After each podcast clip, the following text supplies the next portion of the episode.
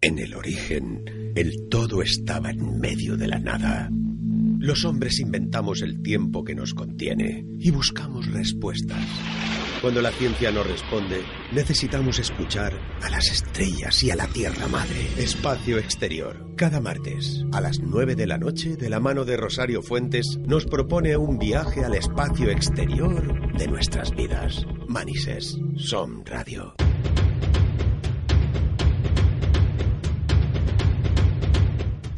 Buenas noches, queridos oyentes, bienvenidos. Estamos aquí en Espacio Exterior, vuestro programa de estudio e investigación del misterio, ciencia y tecnología. Hoy en el control técnico tenemos a nuestro compañero Julio Leal. Buenas noches.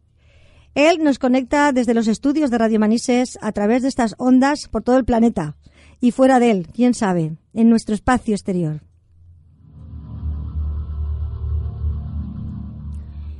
Hoy vamos a hablar con tres invitados que nos van a comentar sobre un cortometraje que va pisando fuerte y al que tenemos muchas ganas eh, ya de ver. Es La familia.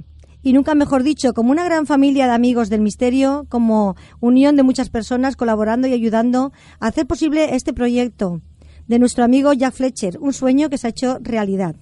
Y lo ha conseguido en un tiempo récord, hacer esta, eh, este cortometraje. Nuestro primer invitado es el coordinador y director de Café Omni y la Escuela Invisible, un gran amigo y luchador de la verdad sobre el tema ufológico. El operador técnico de sonido de profesión ha sido el técnico de este, de este cortometraje. Yo quiero felicitarlo porque la verdad que eh, estaba muy satisfecho. Lo he visto en algunas fotos y con lo pequeño que es, lo he visto muy grande, con una sonrisa enorme y unos ojillos que expresaban esa satisfacción. Él siempre ha estado ahí apoyando a la asociación cuando hemos hecho algún evento y también algún que otro programa de espacio exterior. Él es Luis Pisú.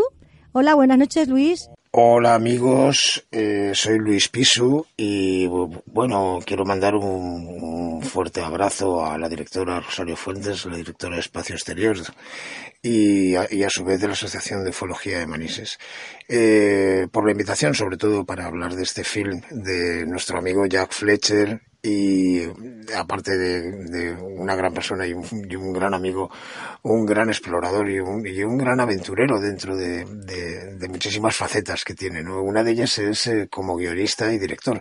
Como ya sabéis, eh, en este film, eh, bueno, han intervenido además muchísimas personas reconocidas, ¿no? Actores reconocidos y bueno, como el título dice, la familia yo creo que, se, que, ha igualado en, mucho a, lo que hemos vivido dentro del rodaje, ¿no? Ha sido un rodaje excepcional.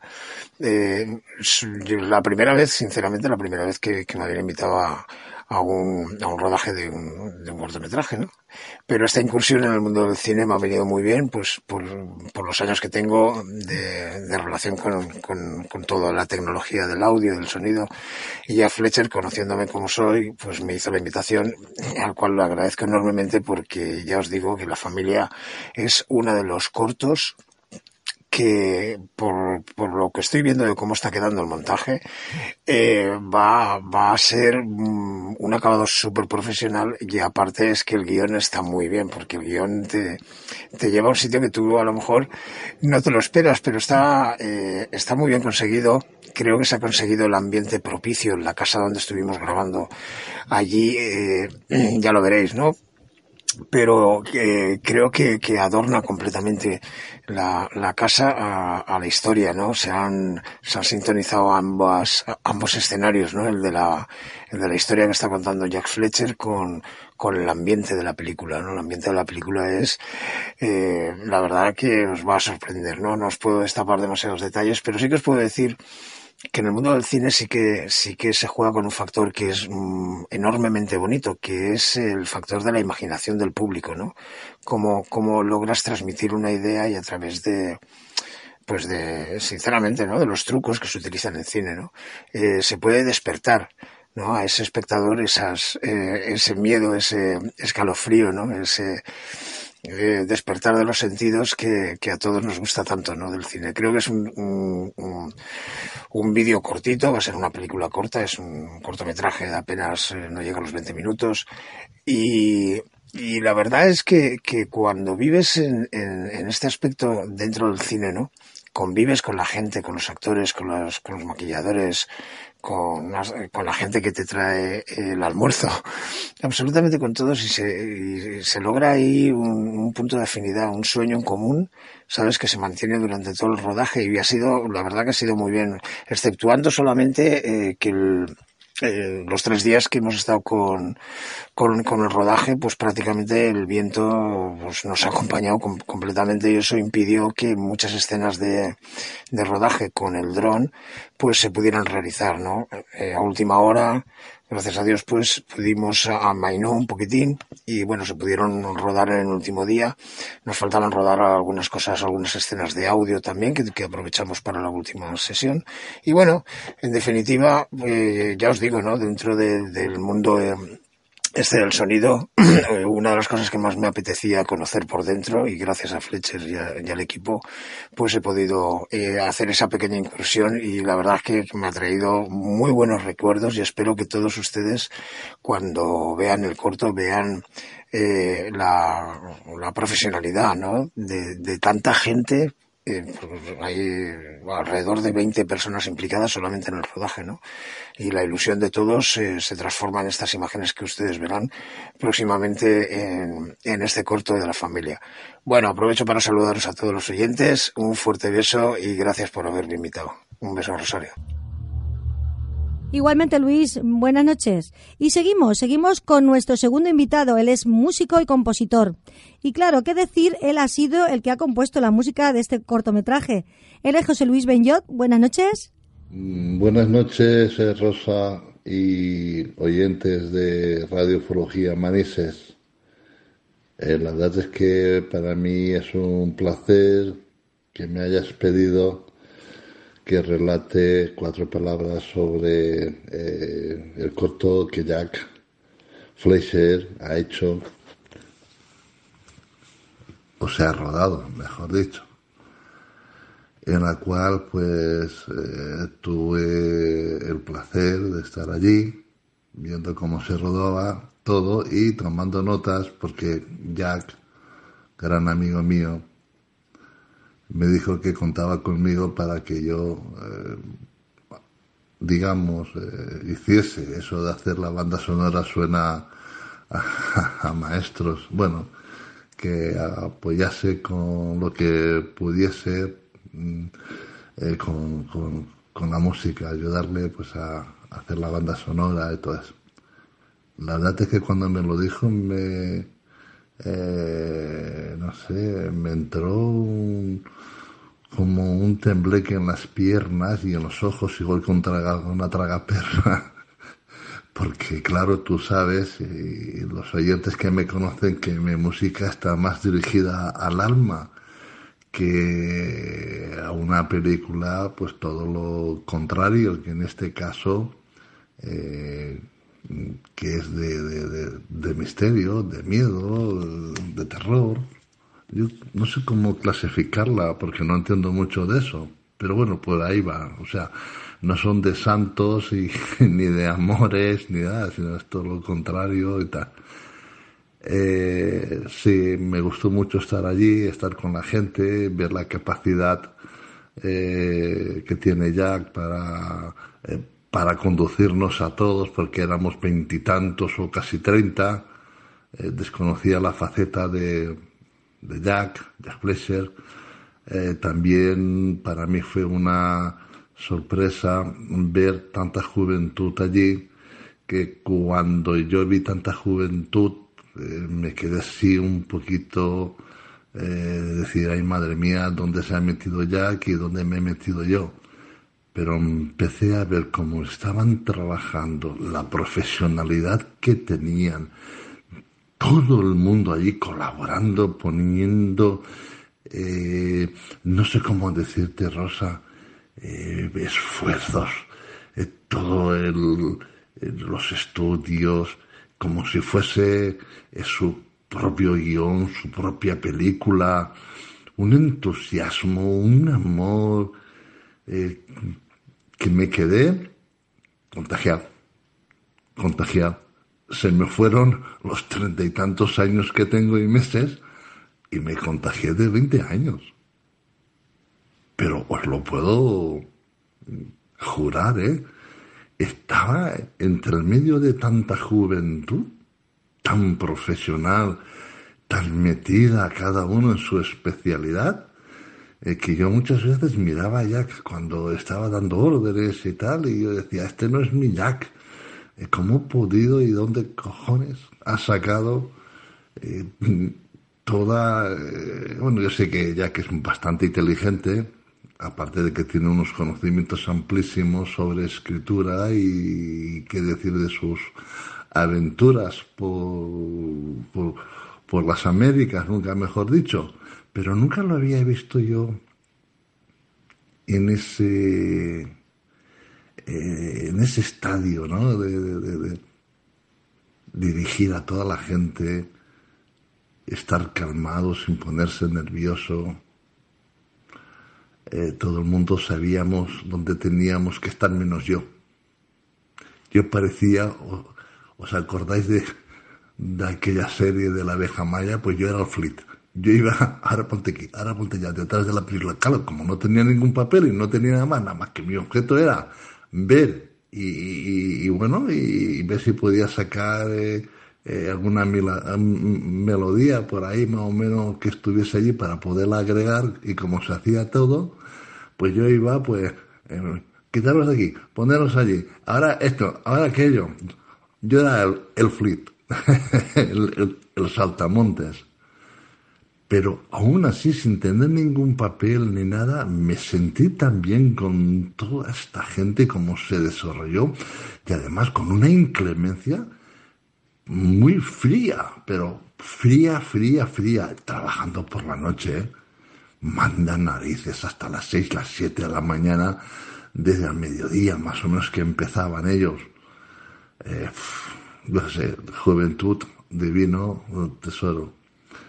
Me has dicho que te ponga unos cinco minutos, estoy viendo yo que voy por cinco minutos y medio y podía estar pues otros tanto diciendo que aquello fue una experiencia Mm, aunque yo he estado también en otros rodajes y tal, pero mm, era completamente diferente, completamente diferente. La casa era acogedora, ellos son acogedores, yo estaba allí eh, viendo cómo se movían, eh, cada secuencia que grababan, eh, yo estaba ahí que me caía la baba de ver cómo, cómo lo hacían, cómo estaban sincronizados. Eh, lo único que puedo decir es que yo creo que se ha rodado un buen corto. Los actores, unos actorazos, eh, todos han puesto ahí un alma, eh, no sé, qué creo que yo hace años que, que, que, que, ya no me acordaba de ese espíritu de luchador, ese espíritu de hacer las cosas, ese espíritu de grandeza que voy para adelante, ¿no? y la verdad es que, me alargaría más, pero ya no me puedo alargar más. Solamente decir que ahora me toca trabajar a mí y que trabajo con Jack ahora con la música y desearle pues a Jack pues suerte, suerte porque la película o el corto es muy muy bueno, los argumentos están muy bien eh, argumentadas y te digo suerte porque ya sabemos en este mundo y más en España la gente se mueve más por suerte y por padrinos que por el buen trabajo. Y os puedo decir que aquí se ha hecho un trabajo de seis o cinco días, según yo oía, en dos días. La gente ha trabajado, ha luchado y se me ha quedado un vacío cuando me fui de allí eh, porque han creado familia. Y nunca mejor dicho, la película se llama La familia. Y estoy muy, muy, eh, aunque ya no tenemos la misma comunicación por WhatsApp o por allí, pero la verdad estoy muy unido a, esta, a esta juventud. Solamente decirle a ella que tenga suerte y que, que yo creo que, que por calidad vas a, vas a triunfar por calidad y por te lo has trabajado, tío, te lo has currado. Y, si hay justicia y realmente hay un buen jurado o hay gente entendedora de tu trabajo, pues eh, se va a aceptar muy bien. Bueno, Rosario, no me recordes nada, coño, que son ocho minutos y veinte por dos minutitos más. Va a ser la primera vez que estoy en tu emisora. Pues ala, pues he cogido la palabra como charlatán. Desde aquí mandarte un abrazo, Rosario, fuerte, y un abrazo a Jack eh, y a los espectadores, y bueno, a los actores, a todos los que colaboraron. Espero estar en Hollywood, en Hollywood, pisando la alfombra roja, y bueno, allá que los actores que le den el Oscar, y a mí el Oscar a la música. Ale, por pedir que no sea. un abrazo a todos, Jack enhorabuena por este trabajo, ya te lo dije. Y un abrazo muy fuerte para ti. Ya nos vemos pronto. Fuerte abrazo para ti y muchas gracias y te felicito. Tengo muchas ganas de ver este corto y escuchar esa música de alma para nuestra alma. Nuestro tercer invitado, él es explorador, escritor, autor de varios libros, eh, historias reales del más allá, Los vástagos de oro, en las brumas del Dorado, grandes libros. Ha participado varias veces en nuestro programa en Espacio Exterior. Habéis tenido la ocasión de escucharle. Y en Buscando otras realidades, comentando sobre sus conocimientos y experiencias. Estuvo de ponente en un congreso de cinema independiente valenciano que hicimos en enero, el año pasado. Hablando de cine y también en el otro, las segundas quedadas de Amigos de Misterio.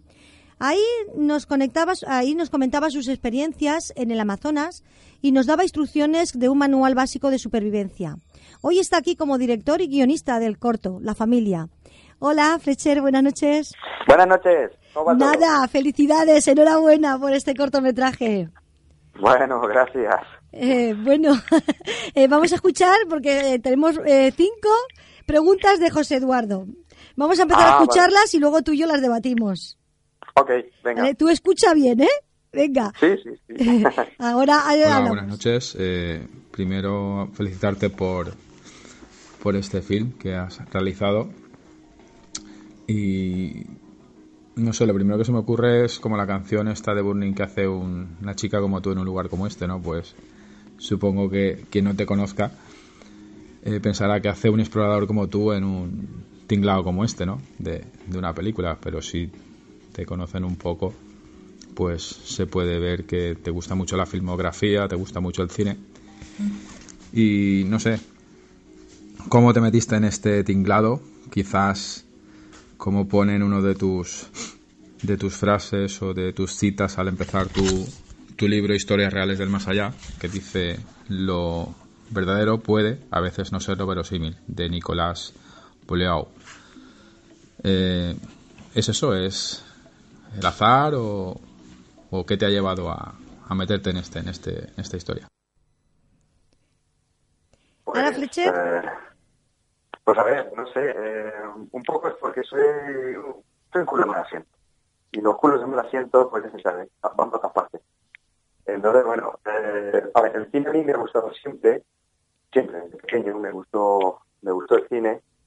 Eh, siempre quise hacer cosas con respecto con respecto a ello.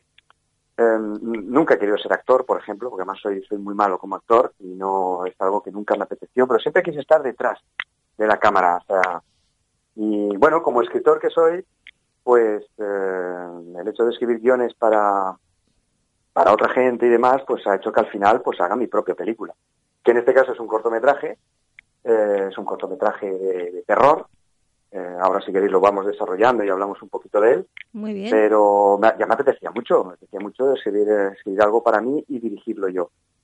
Eh, yo me, llena, un poco de, curiosidad, Fletcher. Eh, ¿Te acuerdas que estuviste en, el, en, enero del año pasado aquí en el Congreso de Cinema Independiente Valenciano? Sí. Ahí puede ser que dijeras, ah, por ello voy, ahora voy a decidirme. ¿Ahí lo viste? ¿O qué? ¿O ya, venía el run run? no, no, el run run ya lo tengo hace mucho tiempo. O sea, es, es, algo que yo siempre he querido hacer. Siempre he querido Eh, dirigir. O sea, ya digo, escribir he escrito mucho. Soy, o sea, ya, ya, ya, sé escribir guiones perfectamente. Sí, sí. Y mis guiones gustan. Eh, la cosa es que nunca había dirigido. Entonces ya tocaba, ya tocaba dirigir algo. Y, bueno, hemos hecho esto que ha sido una auténtica epopeya, porque dirigir este, este corto ha sido una locura total. ¿Por qué? Eh, primero, pues por muchos motivos. En principio, porque, mm, claro, como, como todo en esta vida, se requiere dinero. Y, y, conseguí dinero, gracias en parte a vosotros también, gracias a, ti. Eh, conseguimos algo de dinero, gracias al Café OVNI también conseguimos dinero. Y en fin, entre unos y otros, pues eh, habéis conseguido, porque realmente eh, mi corto se llama La Familia. Y la verdad es que esta es una familia muy grande, es una familia de verdad. Eh, porque todos los que habéis participado y todos los que me habéis echado un cable, pues eso es algo que, que, yo llevo, lo llevo metido en el corazón y para mí eso vale oro. Y gracias a todos vosotros he conseguido hacer este, este cortometraje. Ahora ha sido una verdadera locura, eso sí es verdad, una locura porque porque llevo más de un año planificándolo. Sí, sí. Eh, conseguir el dinero pues eh, costó. Claro. Eh, y el rodaje en sí, el rodaje eh, fue fue kamikaze porque fueron dos noches. Sí, vaya. Porque encima yo me complico la vida. en lugar de hacer un cortometraje eh, con luz diurna, que es muchísimo más fácil, no, yo lo hago con luz, luz nocturna, que es muchísimo más difícil y complica las cosas muchísimo más, porque hay que iluminar, claro, y no, eh, hay, que, hay, que, tener una buena iluminación, una buena fotografía, no, no se puede hacer en plan cutre, porque si no, pues, pues te quedas en casa mejor y haces, lo haces con tu móvil y para, para los amiguetes. Pero si quieres hacer algo profesional, pues hay que hacerlo en condiciones pero fue muy kamikaze, porque fueron dos días de rodaje, 17 horas diarias, eh, con un frío que pelaba. Sí, sí, y, eso. Y bueno, la gente, a pesar de todo, mi equipo, que, ha sido maravilloso desde el del primero al último, nadie se quejó, hubieron pequeñas mm, pequeños momentos de roce, es decir, no puede ser que estemos trabajando tantas horas y nos estés llevando a, tal extremo, pero al final hubo una armonía brutal entre todo el equipo que la verdad que ha sido un auténtico milagro. Un auténtico has milagro. dirigido bien, ¿no? Has dirigido bien. Que, que, lo has dirigido bien. Sí, sí, sí, claro. creo que sí, creo que lo he dirigido bien. Es cierto que me he quedado con algunas cosas de esto lo podía haber hecho mejor. Esto siempre ocurre, eh, pero la falta de medios y la falta de tiempo pues ha hecho que, que pues no quede exactamente como yo deseaba. Pero ahora mismo que la estamos montando, pues eh, la verdad es que estoy contento, estoy, relativamente contento, aunque se podría haber mejorado, como siempre, esto siempre ocurre, ¿no? Para eso tendrás la segunda, la segunda, un largometraje. En la segunda, exactamente, la segunda. Vamos a escuchar la, segunda pregunta de, de, José y vamos luego eh, ampliando todo lo del rodaje. Muy bien. Luego todo lo que conlleva el arte, sobre todo lo que es el teatro y el cine, a ti que te gusta mucho los forteanos, eh, han habido muchas situaciones forteanas que se han ido enlazando para, para que al final acabe surgiendo esa magia en el, en el equipo, ¿no? Que sí que he oído que entre el equipo ha habido mucha, mucho feeling, mucha magia, mucho curro, mucho curro. Y, nada, ¿qué, situaciones así un poco extrañas o, forteanas eh, han llevado desde el principio hasta el final de, de lo que se hace la, la película. ¿Has entendido pues las que he escuchado bien, Fletcher? Sí, sí, eh, os escucho un poco mal. ¿eh? hay momentos en que os pierdo un poco, pero bueno, el, sentido general lo, lo, pillo. Sí, sí, vale, vale, muy bien. Pues, eh, pues si ha habido algo fortiano, sí. Bueno, lo primero, lo que, lo que, lo que acaba de decir es totalmente cierto. Ha habido magia y eso sí que, sí que ha sido fortiano, porque ha sido mágico este, este rodaje, esa, el buen rollo que ha habido entre todos es, eh, es algo para mí, es, no sé, es, es, casi una epopeya. es, es, maravilloso haber conseguido una cosa tan, tan, bonita. Tan bonita, ¿no? O sea, porque es que éramos, estábamos hermanados todos. había un feeling entre todos, todos y cada uno de nosotros, que la mayoría no se conocían entre ellos. Y, sin embargo ha habido un buen rollo que ha sido realmente mágico. A pesar de que nadie está cobrando un duro y que todos estamos pasando un frío que pela en una casa perdida en la montaña y a pesar de todo ello, la gente ha trabajado de una forma maravillosa. Ahora, si ha habido algo. Con mucha pues ilusión. Eh, la verdad es que podríamos hablar con parte de, la gente del equipo. Yo estaba demasiado ocupado para enterarme de nada, porque yo estaba encima de todo, casi reviento, porque, porque ha sido una locura, ya digo. Pero mucha gente del equipo, como hemos rodado en una casa que es, una casa enorme, una, una casa de 1.600, está semi abandonada, Y, bueno, tiene pasillos larguísimos. ya veréis en el resultado. Bueno, como somos, como somos de la casa. como somos la casa asusta. La casa, todo aquel que va a la casa se asusta. Y más cuando cae la noche. y bueno, eh, parte del equipo dijo haber, haber visto cosas. Sí, eso te iba a preguntar, eso te iba a preguntar. Si las personas que habían allí eh, actuando habían hecho alguna grabación, alguna cosa sobre esa casa. Sí, Exacto, sí, sí. Bueno, pues eh, por lo que te he entendido, ¿eh? ya tengo que te, estoy escuchando un poco mal. Eh, nuestro, nuestro compañero Luis Pi, que todos conocéis, eh, es el, director un poco del Café OVNI, pues ha sido mi sonidista. Que la verdad que ha hecho un muy buen trabajo para no haber hecho nunca cine, lo ha hecho muy bien. Y él, en, un momento determinado, mientras estaba grabando el sonido, nos comentó que estaba captando voces estaba escuchando voces que no eran las de los actores. Sí, sí.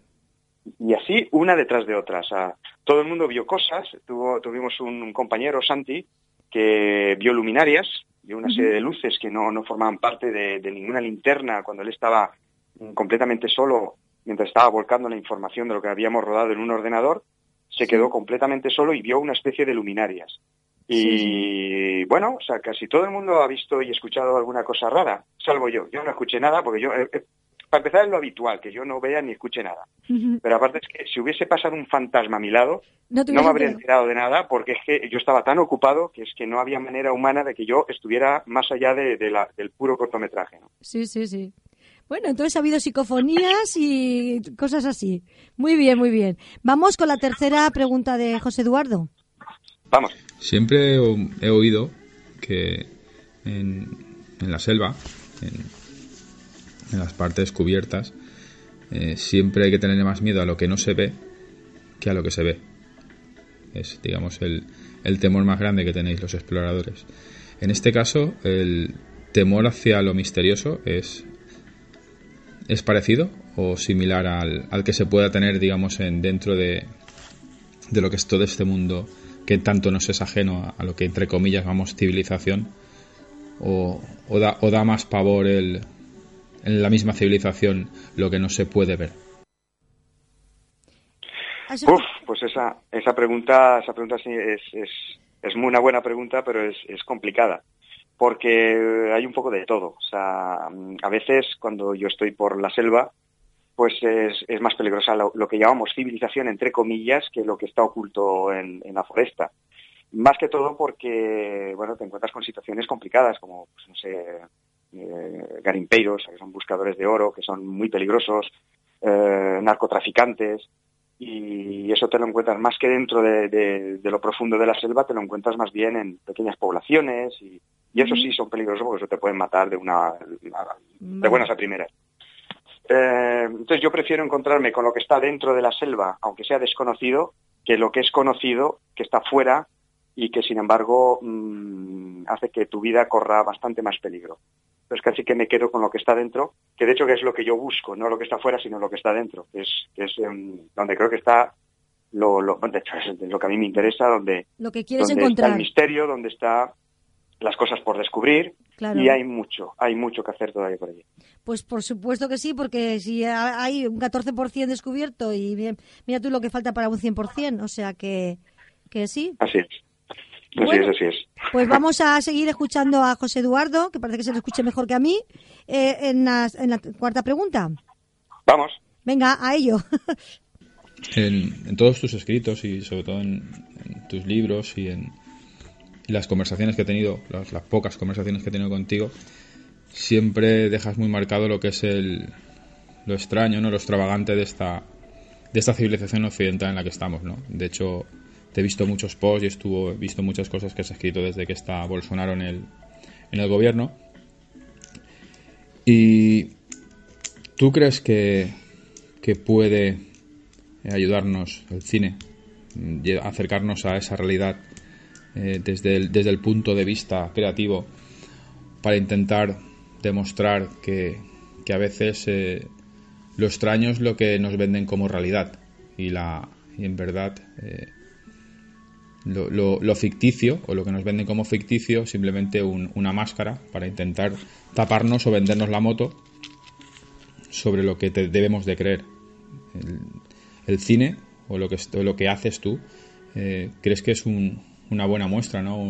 como, como un buen palo para agitar los avisperos y que la gente se despierte o que se quede un poco más, por lo menos que esté un poco con los ojos más abiertos a esa, a esa realidad. ¿Le has escuchado bien a él? Sí, sí, lo he escuchado bien, lo he escuchado bien. Pues a Bueno, pues, eh, hombre, la pregunta es compleja también, es otra pregunta complicada. Eh, hombre, el cine en sí, eh, no, mi, mi pretensión con el cine es hacer cine, nada más. Es entretenimiento y punto, nada más. Otra cosa, si en el futuro hago algún documental, que estoy, estoy planeando hacer algo, pero eso no está todavía concretado, eso habría que verlo, entonces eso sería otro otro campo, ¿no? Pero el cine, desde luego, no. Ahora, que hay cine que sí que, que muestra ciertas realidades eh, con respecto a, lo que está ocurriendo en Amazonas, pues ya que él, me está hablando de Amazonas por el tema de Bolsonaro, ese, demonio del infierno, ¿no? Él y otros tantos, no es el único tanto él como los contrarios, porque son todos iguales, son todos exactamente iguales. Eh, bueno, eh, sí, pues hay películas, por ejemplo, como para mí un, referente, ¿no? Dentro de lo que es el tema, tema amazónico, tema indígena, que de hecho fue uno de, mis instigadores o de mis, motivos para, ir a la selva del Amazonas, que es la selva Esmeralda. Es una, es una película denuncia, ya, ya es antigua, es del año 85, y ya es una denuncia de lo que de lo que se está haciendo eh, sobre todo en Brasil aunque también ocurre en, en Bolivia y está ocurriendo en, en, Colombia y en Venezuela en todas partes. Allá donde hay Amazonas hay animaladas de estas. Y bueno esa es una película que un poco siendo cine de ficción pues sí que es verdad que, remueve conciencias no y eso está muy bien. Lo verdad que eso de la conciencia hay que ir con mucho cuidado porque hoy en día se está estamos trabajando se están hablando de cosas que son muy confusas, están mezclando churras con merinas.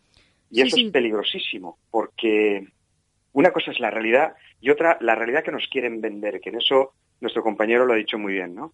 Eh, cuidado con eso. ahora se está hablando mucho del cambio climático, aparecen una serie de personajes que no son muy claros, mm, que forman parte de algo que no está nada claro de dónde proceden y que de repente tiene una fama mm, que dices, mm, ¿por qué?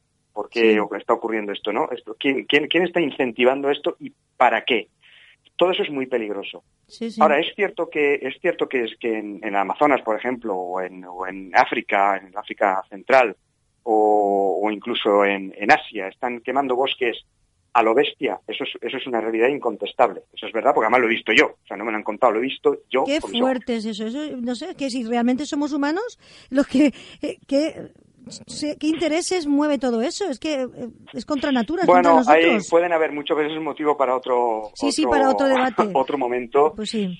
Creo que ahora no, no, es, no es el momento, es un tema muy largo. Yo tampoco lo tengo muy claro, pero sí tengo, bueno, hay ciertos susmillos que, que me indican ciertas cosas, ¿no? Sí, sí. Y, y, me decanto por una idea que no es desde luego muy buena, no es, eh, no es beneficiosa para nadie, pero no lo sé. Dentro de nada, un largometraje sobre eso, como sobre este tema. Abrir Despertar conciencias y qué hay detrás, qué pasa ahí, ¿sabes? Si yo, hago, una cosa así, denunciando lo que yo pienso de verdad, te garantizo que no hago el largometraje. O sea, no me lo financia ni el tato. Esto te lo garantizo. Desde luego, vaya. Pero mejor dejémoslo así.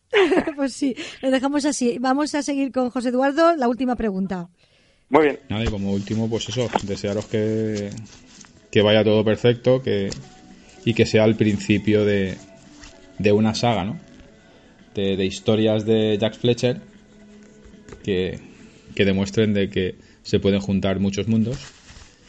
Y, y nada, eh, que vaya todo muy bonito y que te des algún cursillo de cocina que me han dicho que cocinas muy muy muy muy bien. Y a ver si nos invitas a alguna comida en el, la premier o en el estreno. Muchas gracias. Buenas noches Eso de la cocina lo ha dicho de cachondeo, ¿verdad? Vaya, vaya, yo no te veo a ti con el mandil y haciendo una paella, pero vamos. Yo qué demonios, yo no tengo ni puñetera idea de cocinar. Yo te veo eso sí, cogiendo cualquier bichejo y comiéndotelo, ¿eh? Ah, bueno, eso sí, me, me ha tocado hacerlo, pero cocinar, no. Cocinarlo para que sea sabroso, va a ser que no.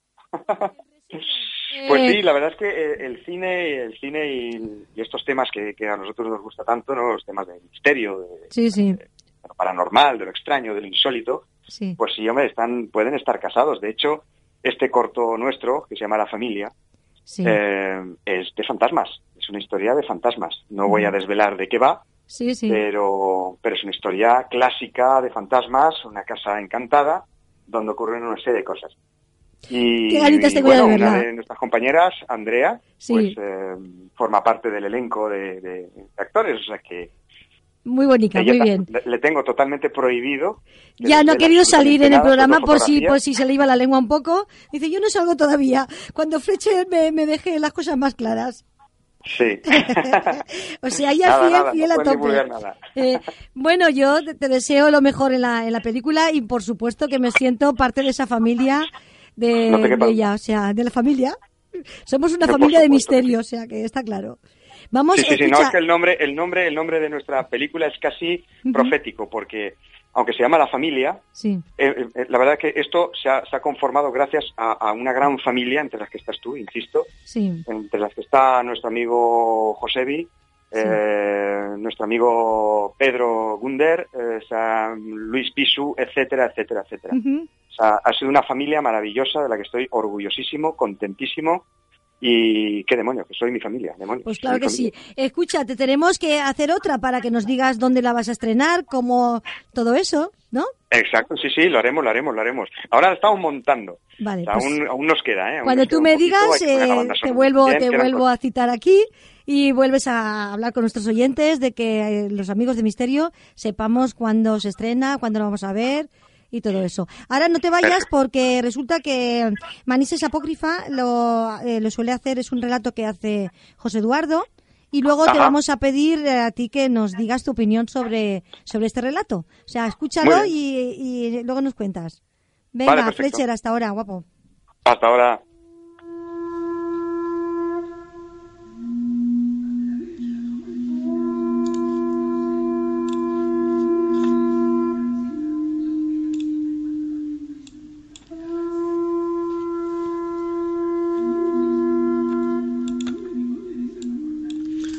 Buenas noches. Aquí empieza Manises Apócrifa de esta semana. Y este Manises Apócrifa eh, empieza en el casco antiguo de, de Manises. Digamos, entre la calle del C, la calle donde está el museo, las adyacentes y que para no decir exactamente dónde, dónde es la casa, digamos que está en toda, toda esa parte, desde la plaza de Corazón de Jesús, incluida la calle del Ángel, la calle Benamente, la calle San Juan, la plaza de los Desamparados. Eh, por toda esa zona eh, empieza esta historia. Puede ser una casa cualquiera. En las plantas bajas eh, hay algunas casas que suelen tener eh, lo que son antiguas bodegas o antiguas, eh, digamos, oquedades o pasadizos. Mm, yo personalmente he estado en dos. He estado en dos de esas casas, donde bajo hay, de la planta baja hay una especie de pasadizo, hay una especie de excavado en, tierra, en la arenisca, abajo hay una arenisca, y que se divide en varios, eh, varios túneles y siempre están todos cerrados, cerrados o, sellados por, o por los habitantes pasados de esa casa o, por desprendimientos. En una de las casas que estuve yo eh, fue al estar utilizando un martillo neumático para intentar quitar una especie de escalón que había de piedra cerca de lo que era el corral de la casa, el compresor hizo un agujero y cayó hacia abajo. Y ahí es donde eh, entramos, conocía yo a la persona, el dueño de la casa, y entramos allí en, uno de estos túneles. La verdad es que no, no se sabe si se utilizarían en la guerra civil. Ah, se sabe que aquí en Valencia pues no, no hubo lucha, ¿no? O si, como dicen algunas tradiciones entre nuestros mayores, eh, si viene incluso de la época de los árabes. Una vez ya, después de haber ido a, a uno de estos sitios, a esta casa, pues estuvimos eh, comiendo y hablando. Y una de las personas, eh, me contó una, una historia. no en esa casa, pero en otra casa sí que encontraron uno de estos agujeros, uno de estos pasillos. Estaban cambiando, eso estamos hablando de los años, serían los años 40 o, algo así, cuando se estaba empezando a hacer el alcantarillado. Mm, ya digo, como digo muchas veces, que como no como la gente me lo contaba, no sabía exactamente la fecha, pues eh, pueden estar bailando entre 10 y 15 años, lo que son las fechas que doy yo cuando se están haciendo, por lo menos en esta historia.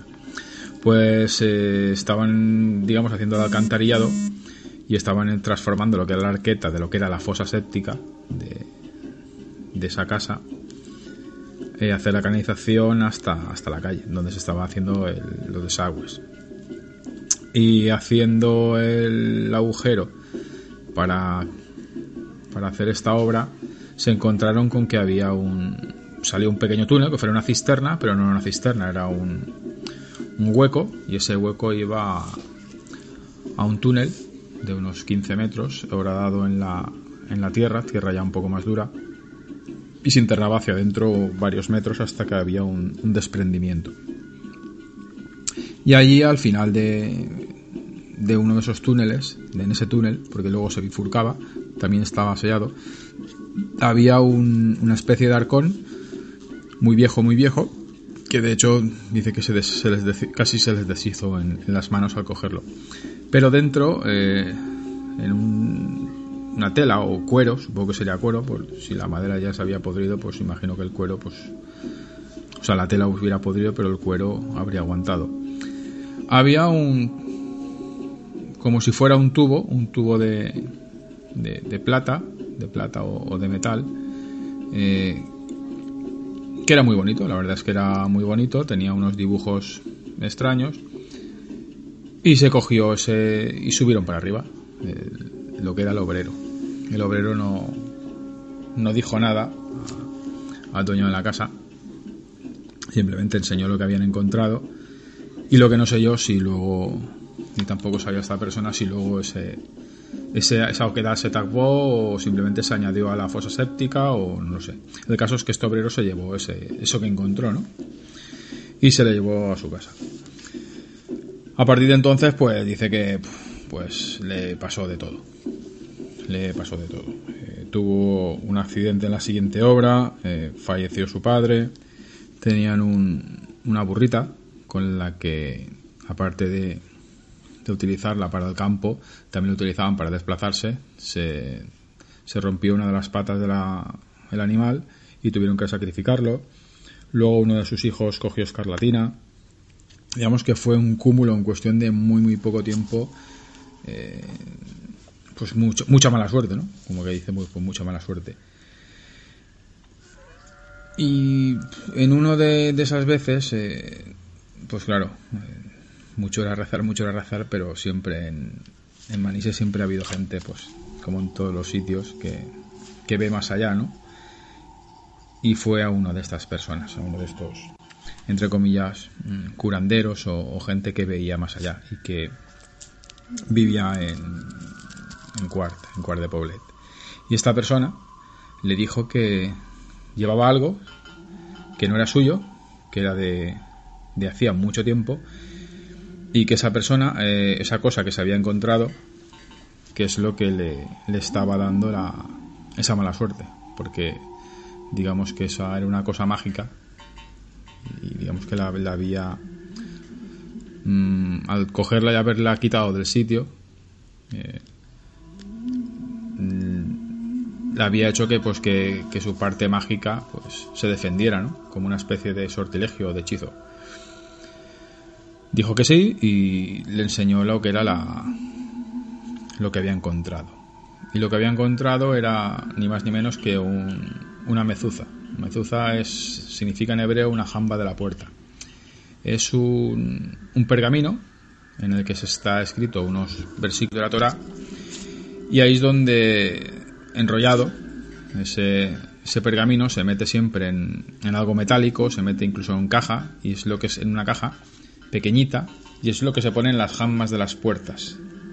Es, era un, un amuleto, un amuleto que se coloca en, en las puertas judías y supuestamente lo que él había encontrado allí era un, un amuleto que estaría en esa casa hacía ya muchos, muchos años, se supone que cuando la casa se destruyó, lo que habría abajo. Y esa mezuza es lo que le daba a él la, la, mala suerte. La mala suerte. El hombre este le dijo que lo que tenía que hacer es buscar a un judío para que le realizara un ritual y entregarlo. Lo que no sé yo es cómo, cómo lo hizo, cómo lo encontró. El caso es que el hombre este me dijo que, que acabó encontrando algo o una persona o supongo que es un rabino o alguien que, entendiera de, esto en, en, Valencia, donde le entregó esta mezuza, le entregó esta este cosa de orfebrería y eh, a partir de entonces eh, volvió otra vez a su vida normal, con sus subidas, con sus bajadas.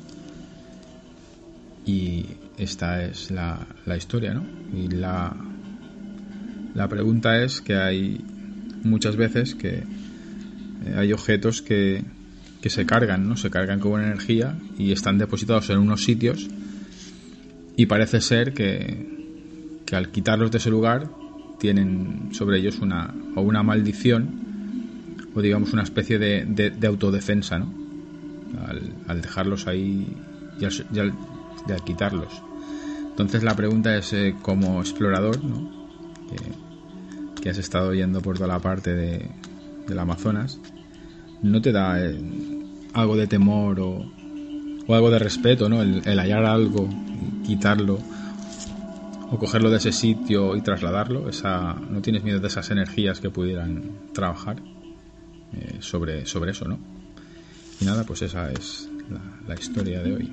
Y recordar que en el casco antiguo de Manises, eh, por bajo hay otro mundo. Buenas noches. Buenas noches. A ver, Fletcher, entonces, eh, ¿tú qué piensas? ¿Crees que pueden darte algo de mala suerte, algo que te que cojas de algún sitio porque ellos creen en la mala suerte. Muchos, no sé, en, muchas civilizaciones creen en la mala suerte y, tienen amuletos, tanto en África como en el Amazonas, supongo, como en otros sitios tienen esos rituales. En todas partes, en todas partes. O sea, de hecho, fíjate, te voy a contar una, una pequeña anécdota. Cuando yo estuve en, Sorte, en, en Venezuela, Sorte es un sitio donde se, hacen rituales de, de magia negra, eh, magia blanca, se hace de todo, ¿no? Es una especie de sincretismo religioso, hay vudú, hay eh, santería, etcétera, etcétera. Es un sitio muy particular, hay que ir con mucho, mucha precaución para, para llegar a ese sitio. Bueno, yo estuve y, me fui a parte alta donde se hace magia negra de verdad. Bueno, ese es el motivo para otro programa, pero mm, ya que a, tenor de lo que nos estaba contando el compañero, había en, el suelo habían billetes y monedas. Sí. Y sin embargo, nadie las tocaba. Eso eran ofrendas y nadie, absolutamente nadie tocaba ese dinero. O sea, nadie se llevaba ese dinero porque se llevaría consigo esa maldición, ¿no? Entonces, el dinero campaba a sus anchas. Y estamos hablando de, una una suma considerable de bolívares que en esa época pues podrían representar como 50 euros y cosas así. Y estaban tirados por el suelo y nadie los tocaba, absolutamente nadie. Es decir, el tema de, la, de, los objetos malditos, eso es una, es una eso es muy frecuente en todas las, todas las culturas, eh, sea primitiva o sea moderna. eso es, siempre, está, siempre está ahí. Ahora bien, la pregunta es, ¿esto es absolutamente real o aquí hay más placebo que otra cosa? Pues no lo sé. Fuera como fuere, yo en mi casa, mmm, quien ha venido a mi casa lo ve, y eso que ahora tengo la cuarta parte de lo que tenía, antes era un puñetero museo, y yo tengo objetos supuestamente malditos, o sea, tengo máscaras, tengo, tengo de todo y bueno, aquí estoy. Es decir, que no. Que mala suerte no, le doy, no le doy importancia a ese, ese fenómeno, no le doy una credibilidad excesiva a este, a este tema, eh, no lo hago mío. Entonces, mm, aquí están. Entonces, los objetos casi que se convierten en, en, en, ¿no? Y se convierten en mis amigos. Entonces, ¿tú crees que realmente la mala suerte más bien es eh, el que tú creas que eso te va a perjudicar o te va a beneficiar? ¿No? Yo más bien, más bien pienso que sí. A no ser que vaya implícito algo más, o sea, algún, alguna especie de ritual pero tampoco me queda muy claro, tampoco me queda muy claro. De hecho, eso es algo que estoy investigando. Sí, Estoy sí. tratando de ver hasta qué punto estos, estos elementos son reales o no lo son. Sí. Hasta qué punto una maldición um, puede ser efectiva o no. El mal de ojo puede ser efectivo o no. Sí, sí. Eh, yo tengo serias dudas, serias, serias, serias dudas. Pero es posible, o sea, todo es posible. Pero posible insisto, yo en mi casa tengo objetos persona- de todo tipo y no, aquí estoy. Es O sea posible que y no cuando una salen persona por esté ninguna como, parte ni... como baja, baja de ánimo, baja de defensas, tengan más facilidad a que si alguien le hace algo recoge eso o, o no tiene nada que ver. Yo no lo creo. Yo, es mi, mi impresión, ¿eh? es mi, es lo que yo pienso.